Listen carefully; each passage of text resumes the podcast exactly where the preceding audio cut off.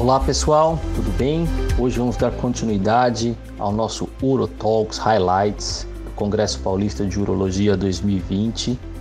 Lembrando que já está disponível pela plataforma o acesso a todo o conteúdo aqueles que adquiriram o pacote Plus por mais seis meses. Então aproveitem e continuem acessando. Hoje teremos a área de medicina reprodutiva e infertilidade que será apresentada pelo Dr. Sandro Esteves, que é o coordenador da área na Sociedade Brasileira de Urologia. Vamos ouvi-lo. Olá, amigos. Eu sou Sandro Esteves, diretor médico da Androfert, professor colaborador da disciplina de Urologia da Unicamp e atual coordenador do Departamento de Infertilidade e Reprodução da Sociedade Brasileira de Urologia, seção São Paulo.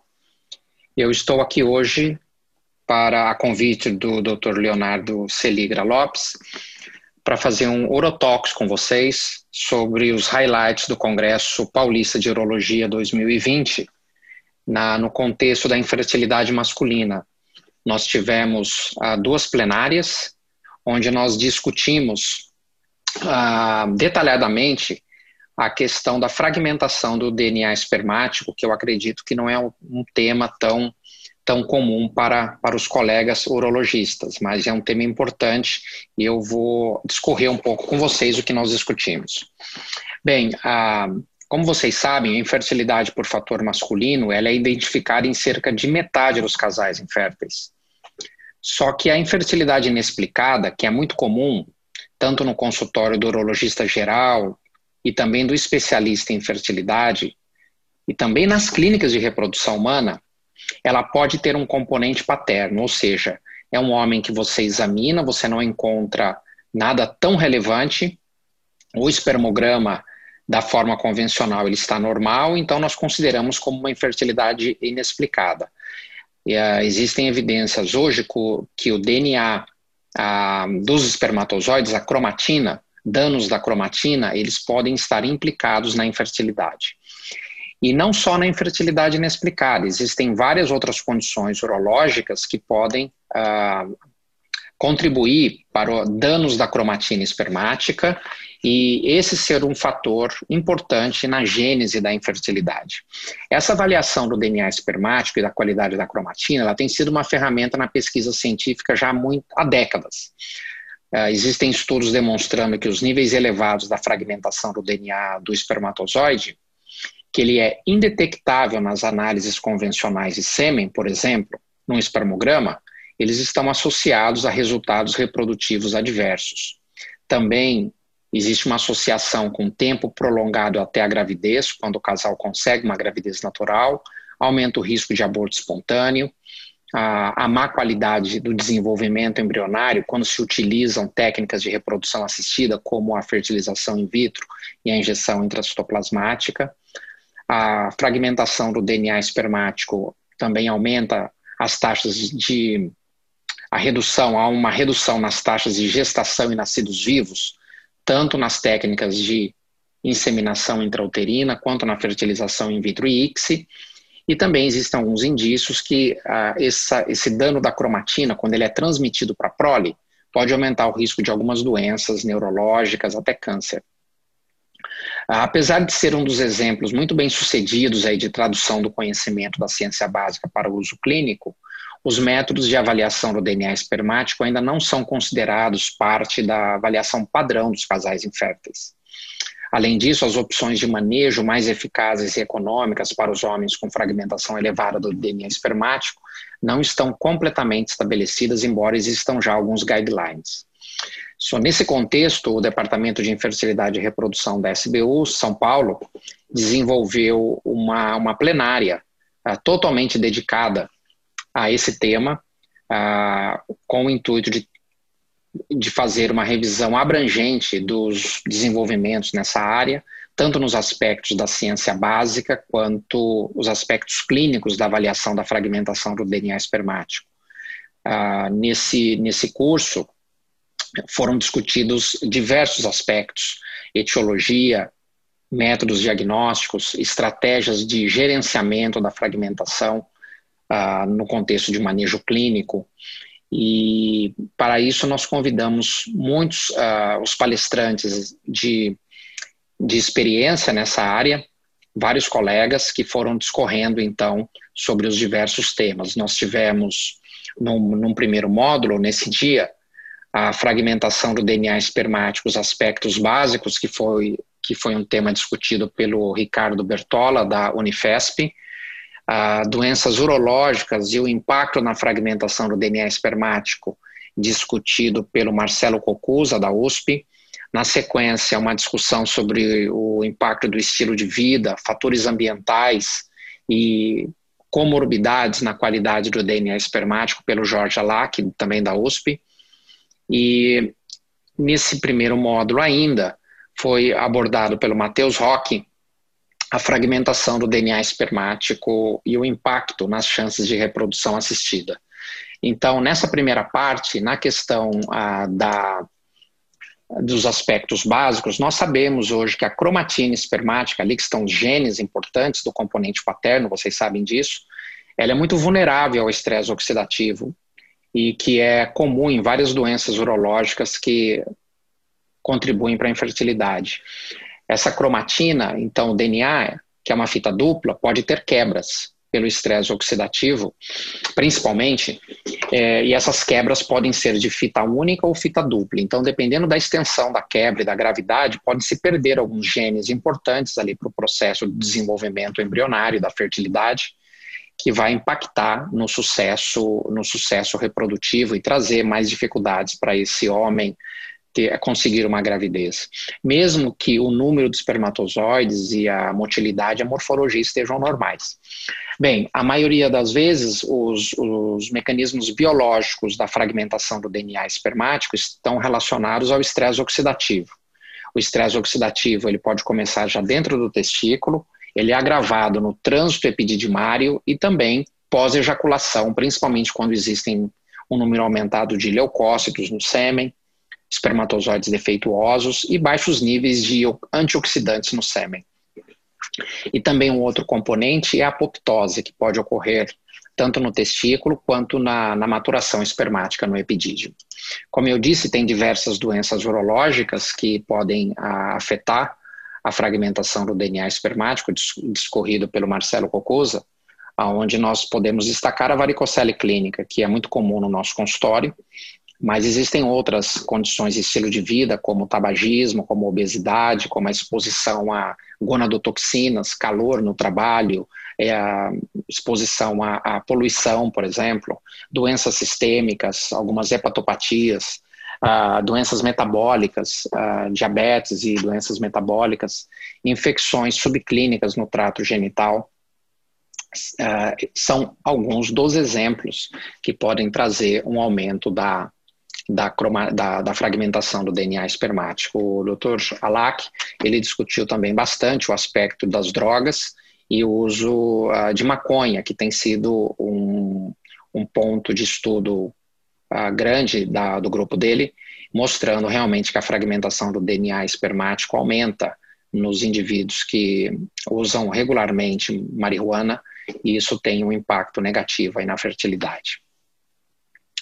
Na parte do, do impacto da elevação da fragmentação do DNA espermático nas taxas de gravidez, foi um, uma parte que abordada pelo Matheus Roque, e ele colocou um dos estudos mais um, abrangentes, que foi publicado por um grupo da Universidade de Utah em 2017, que agregou a evidência de 70 estudos uh, uma, aproximadamente 10 mil pacientes fazendo fertilização in vitro convencional, cerca de 6 mil pacientes fazendo ICSI, e esse estudo mostrou claramente que, independente do método utilizado para fertilização, fertilização in vitro clássica ou ICSI, a elevação da fragmentação do DNA espermático aumentou o risco de, de insucesso nos tratamentos de reprodução assistida e outros estudos corroborando esses dados, mostrando que ter, fazer um tratamento de reprodução assistida num homem com fragmentação elevada do DNA espermático aumenta o risco relativo de aborto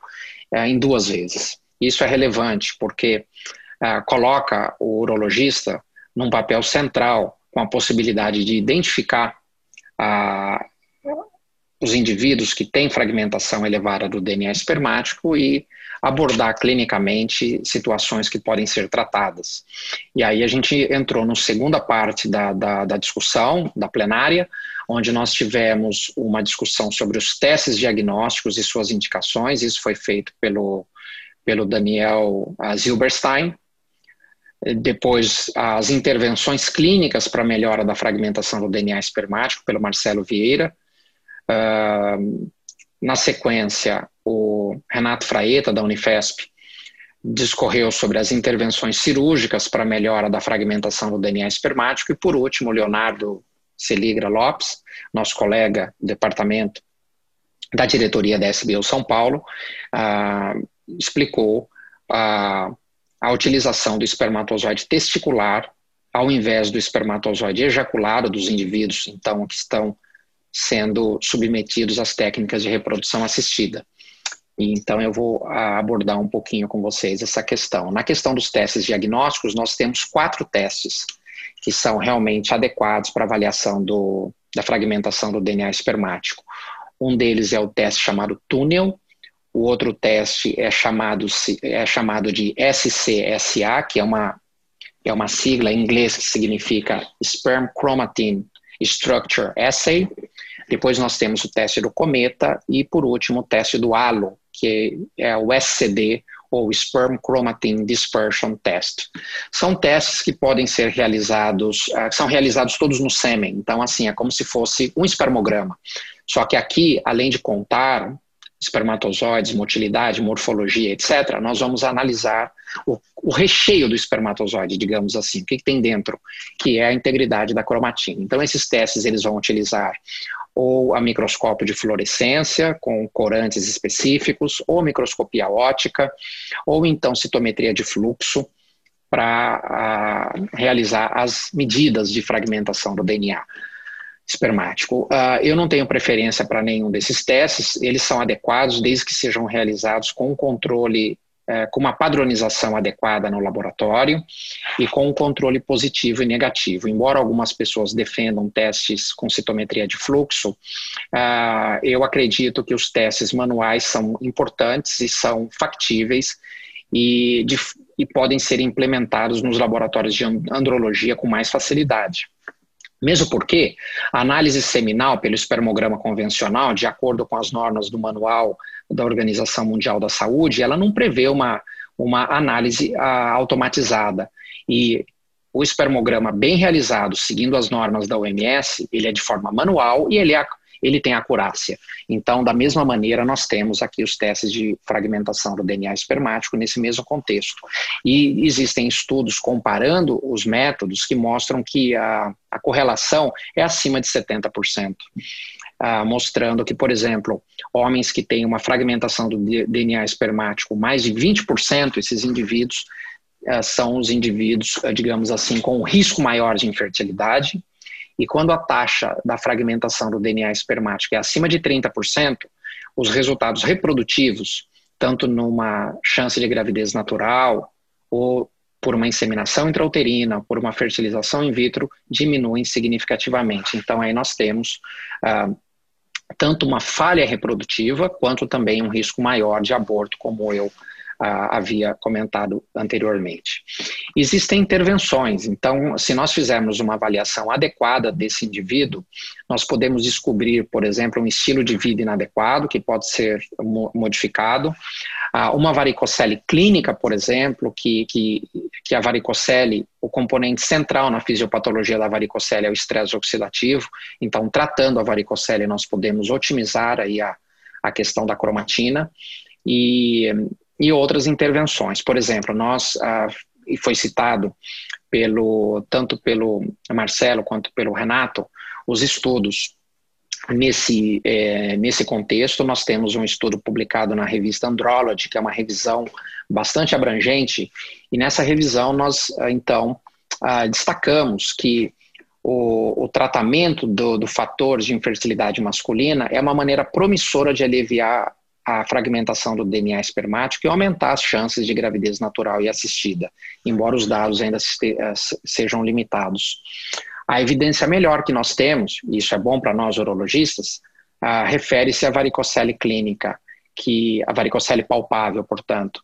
Então, a, a, correção da varicocele, principalmente com as técnicas microcirúrgica, microcirúrgicas, tem uma capacidade de reduzir a fragmentação do DNA espermático. Existe bastante discussão ainda com relação ao uso dos antioxidantes, alguns estudos a favor, outros contra. E no contexto da reprodução assistida, o uso do espermatozoide testicular ao invés do espermatozoide ejaculado, ou seja, o indivíduo ele tem espermatozoides na ejaculação, mas ele tem uma fragmentação do DNA espermático elevado. Ah, os, os, os, os fatores que poderiam ser tratados já foram tratados. Esse paciente permanece com fragmentação elevada, ou seja, acima de 30%. Então, ah, os estudos têm mostrado que seria possível utilizar com mais eficácia o espermatozoide por punção testicular para fazer uma técnica de ICSI. Existem alguns estudos na literatura, inclusive do, do nosso grupo, são estudos uh, prospectivos ou retrospectivos, observacionais, não há ainda nenhum estudo randomizado, controlado, mas os dados são consistentes, mostrando que o espermatozoide testicular uh, ele tem menos fragmentação do DNA espermático significativamente em comparação ao espermatozoide ejaculado, e o mecanismo parece estar relacionado ao fato que essa fragmentação ela acontece durante a passagem pelo epidídimo, o estresse oxidativo. Então, portanto, retirando o espermatozoide antes da, da passagem pelo epidídimo, antes de chegar na ejaculação, poderia realmente ter um, um impacto positivo no, no, contexto das taxas de nascidos vivos. E, esses estudos é, apontam nessa direção, os trabalhos e as evidências foram discutidas nesse contexto pelo, pelo Leonardo. Uh, portanto, nós uh, concluímos a nossa, nossa plenária com um, um, curso abrangente, com bastante participação no chat, com perguntas e com interação dos colegas, foi bastante ativo. Uh, a gente teve o prazer de estar moderando essa, essa plenária e trazendo então uma atualização para todos os urologistas, que aqui agora ficam como highlights, uh, sobre a fragmentação do DNA espermático, seu impacto na infertilidade masculina, a possibilidade de determinar a fragmentação do DNA espermático com testes laboratoriais uh, no sêmen, uh, interpretar esses resultados e uh, atuar de uma forma a diminuir os fatores ou aliviar os fatores que poderiam agravar esse fenômeno. Fatores como estilo de vida, como a varicocele, como infecções subclínicas, uh, tratamento de doenças sistêmicas uh, e, uh, eventualmente, num contexto da reprodução assistida, considerar o uso do espermatozoide testicular. Então, nós tivemos uma sessão plenária específica, onde, além da minha participação, como um dos palestrantes, nós tivemos o Dr. Ranjit Ramazami, que é professor associado da Universidade de Miami, trazendo então um tema sobre a abordagem moderna na avaliação do homem fértil. Nós tivemos também a participação do Robert Matthew Colbert, que é um professor associado e diretor do serviço de medicina reprodutiva masculina da Universidade da Carolina do Norte, em Chapel Hill, e que abordou sobre o manejo contemporâneo do homem com azospermia obstrutiva. E por fim, eu fiz uma palestra sobre a abordagem então do paciente com azospermia não obstrutiva. Foi uma sessão que eu acredito rica, com bastante participação na na parte do, do, do chat, com muita interação e perguntas, e, e, e, foi bastante interessante. o Ranjit Ramazami ele fez uma abordagem um pouco diferente no contexto clássico da, de uma avaliação do homem infértil. Ele falou muito do hipogonadismo, que realmente afeta muitos pacientes com infertilidade, isso é fato. Talvez 30% a 50% dos nossos pacientes têm algum componente de hipogonadismo, principalmente aqueles homens com uma zoospermia mais grave e certamente os indivíduos com a zoospermia não obstrutiva.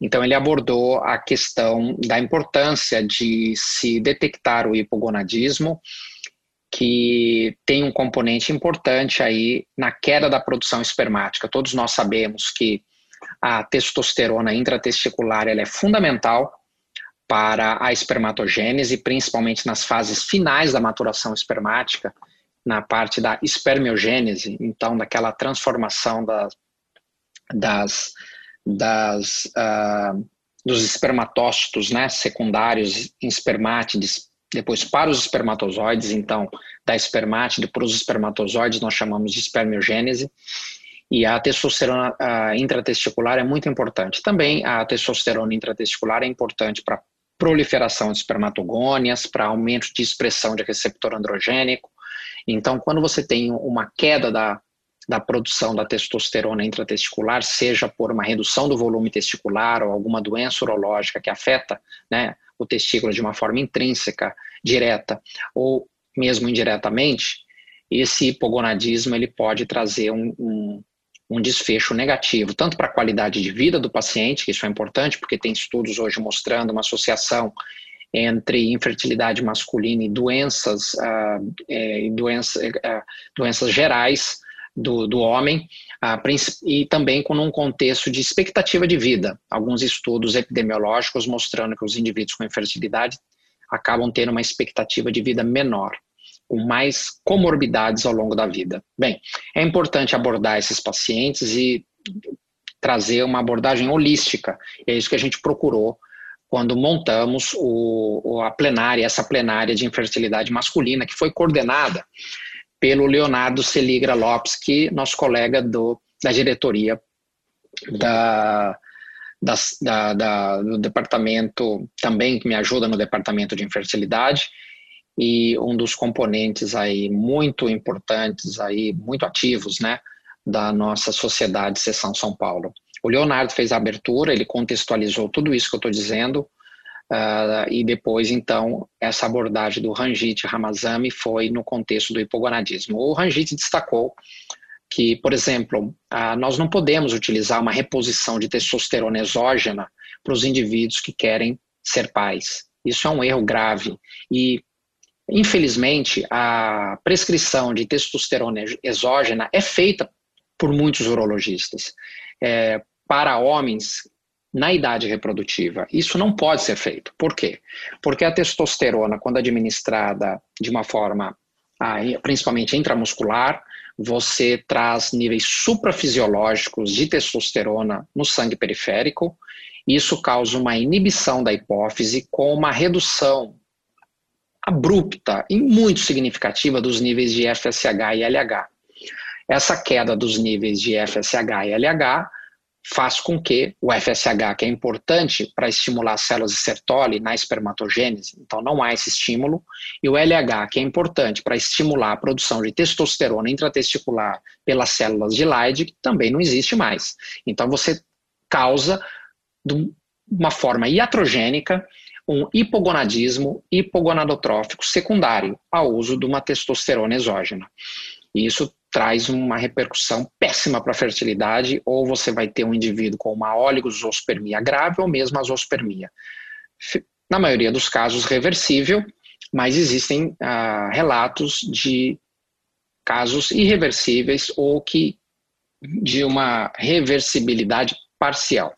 Bem, então é importante, como mensagem aqui, foi destacado bastante pelo Ranjit Ramazami, a não utilização da testosterona exógena nos homens com a infertilidade masculina. O que, que nós temos para fazer então? Bem, nós temos o uso de moduladores estrogênicos, que vão então a, atuar a nível central, fazendo com que haja uma descarga maior de FSH e LH, e o LH então vai estimular as células de Leydig, aumentando a testosterona intratesticular, isso é uma opção, uh, embora os moduladores estrogênicos têm alguns efeitos colaterais e é importante uh, medir a testosterona no sangue periférico, porque quando nós temos também alguns homens que são muito hiperresponsivos aos moduladores estrogênicos, nós podemos ter então níveis elevados de testosterona acima do, do, do máximo que seria 800 nanogramas por decilitro, e isso acarreta o mesmo efeito da testosterona exógena que eu acabei de explicar. Então, é importante se usar o modulador estrogênico, um deles é o citrato de clomifeno, uh, sempre medir os níveis de testosterona para fazer uma individualização da dose. A outra opção é o uso do HCG, então do HCG, HCG injetável. O HCG ele é muito parecido à molécula com o LH, só que ele tem uma meia-vida bem mais longa e age no receptor uh, LH das células de, de, de Leydig, desculpe, e trazendo então esse aumento da esteroidogênese intratesticular. É a minha preferência, eu utilizo o HCG ao invés do citrato de clomifeno. Eu acredito que é fácil uh, modular, individualizar a dose e os resultados são muito bons. Uh, os pacientes aceitam muito bem, sem, praticamente sem efeito colateral nenhum. Uh, bem, então esse foi o contexto da aula do Ranjit Ramazami no contexto do, da, da avaliação do homem infértil com abordagem forte no hipogonadismo.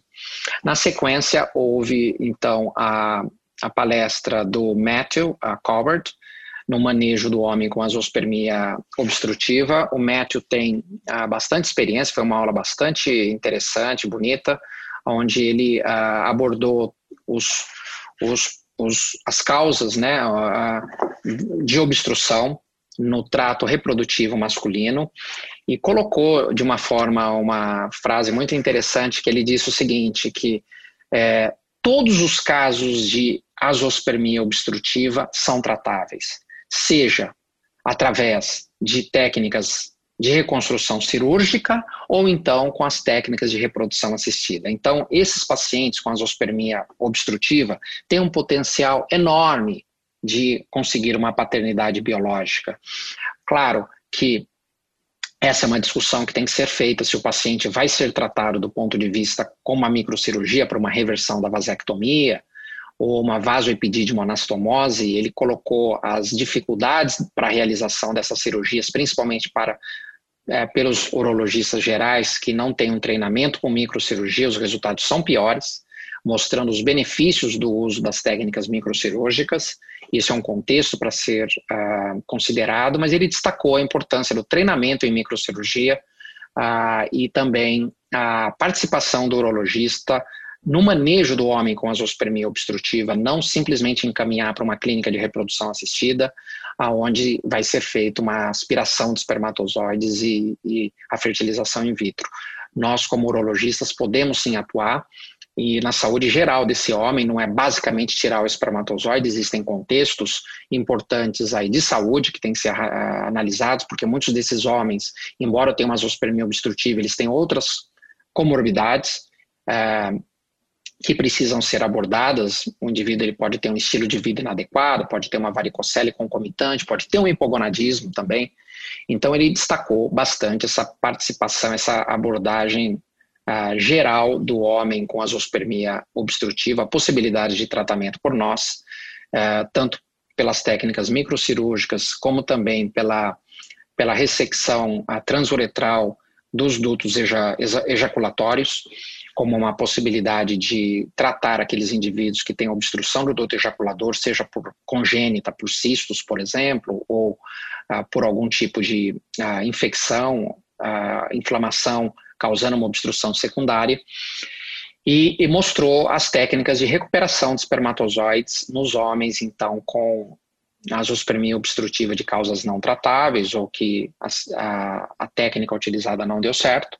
Então, ele coloca, a, colocou as opções de recuperação de espermatozoides, tanto as técnicas percutâneas, que podem ser utilizadas para recuperar espermatozoides do epidídimo, ah, quanto as técnicas percutâneas para recuperar espermatozoide do testículo. Então, percutânea do epidídimo é a PESA, percutâneo epidídimo sperm aspiration, do testículo TESA, testicular sperm aspiration, e as técnicas abertas. E ele destacou a técnica da aspiração microcirúrgica de espermatozoides do epidídimo, que normalmente é feita com microscópio, por microcirurgia. Mas ele tem um trabalho publicado e ele apresentou a técnica simplificada que ele faz uh, como uma técnica ambulatorial com anestesia local, onde ele executa a técnica da aspiração percutânea de espermatozoides do epidídimo de uma maneira bastante uh, mais simples do que a abordagem clássica microcirúrgica,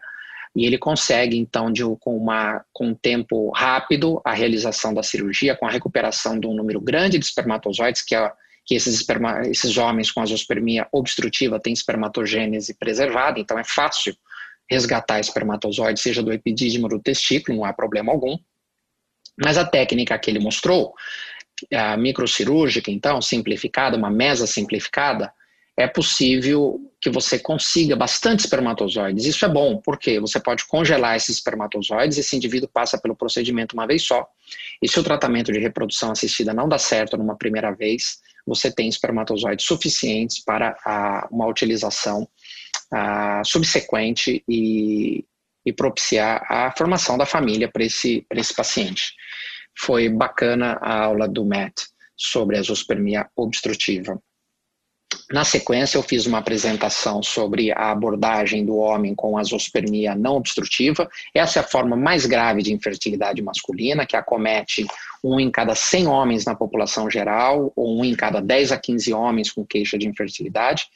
Nós vemos muitos pacientes uh, com azospermia não obstrutiva na Androfert, que é o nosso serviço é um serviço de referência nessa área, então assim é muito comum ter esse paciente e na nossa na nossa casuística cerca de uh, eh, 60% dos homens com azospermia que nós atendemos têm azospermia não obstrutiva, que é uma falência espermatogênica, uh, comparado com cerca de 35% dos homens com azospermia obstrutiva.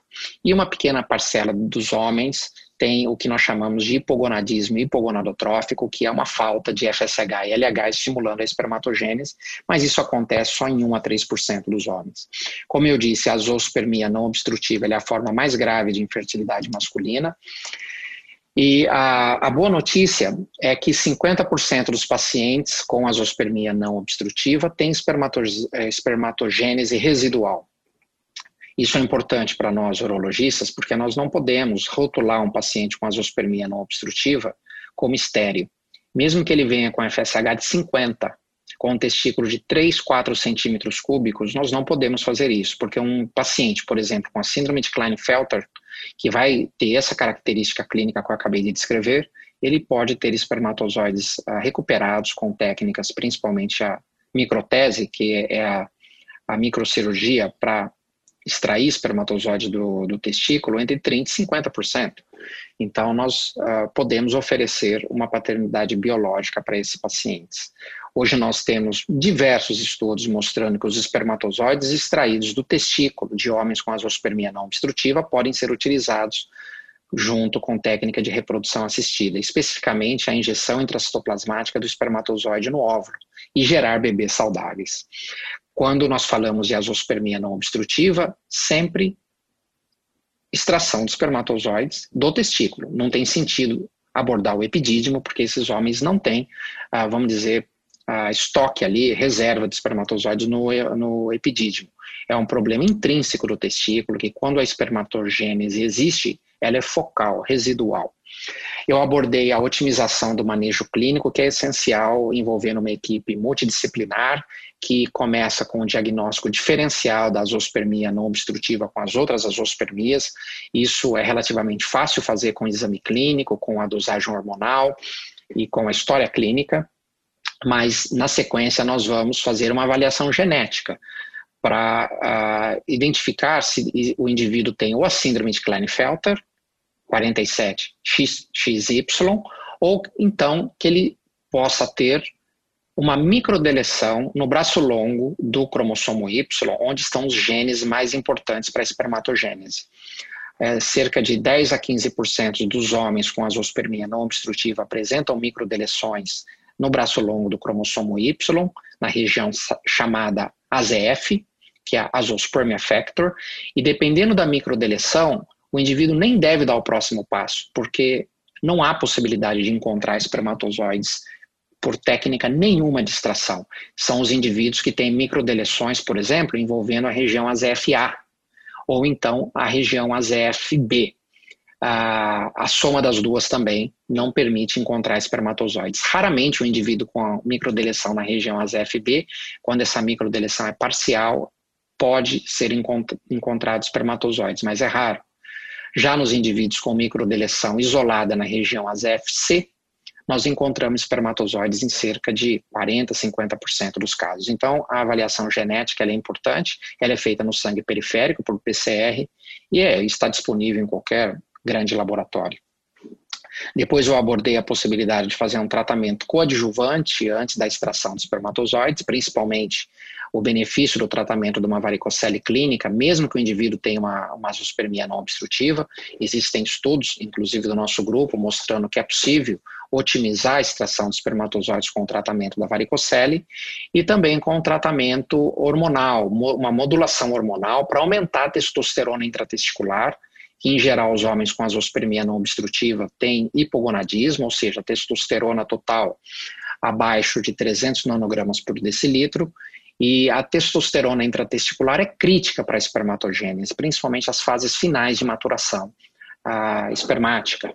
Então, quando nós utilizamos drogas, por exemplo, HCG, que é uma molécula que liga no receptor LH das células de Leydig, você promove um aumento da esteroidogênese, aumento da testosterona intratesticular, com eventualmente uma possibilidade de melhorar, otimizar a função testicular desses homens com azospermia não obstrutiva. Mesmo que o FSH e LH estejam elevados, uh, essa otimização parece ser benéfica, baseado em estudos observacionais mostrando que a modulação hormonal pode ter um papel ativo aí para melhorar as chances de extração de espermatozoides.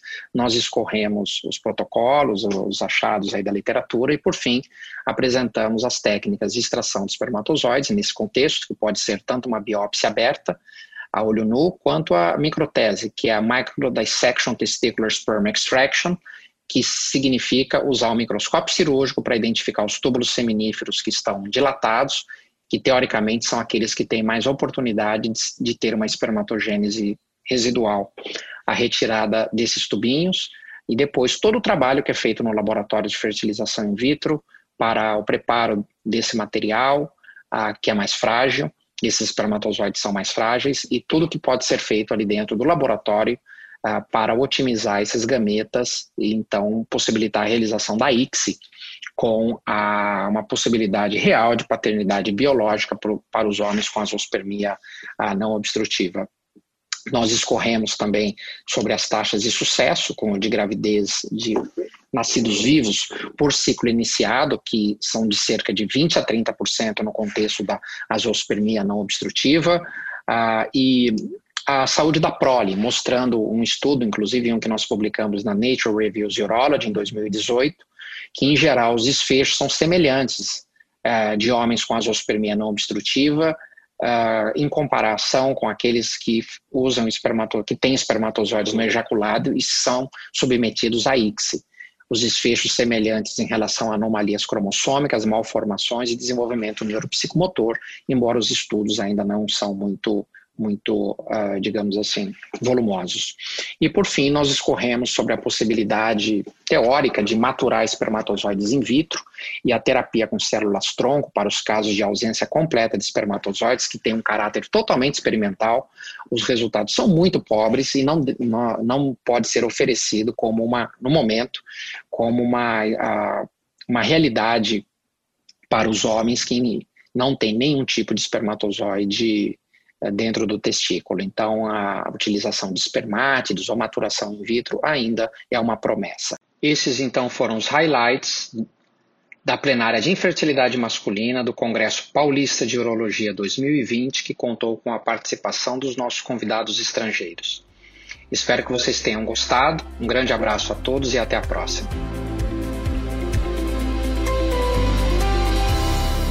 Você acabou de ouvir mais um episódio do UroTalks, o podcast oficial da Sociedade Brasileira de Urologia Seção São Paulo. Todas as edições estão disponíveis no site www.sbu-sp.org.br e também nas principais plataformas de streaming. Nos vemos no próximo episódio. Até lá!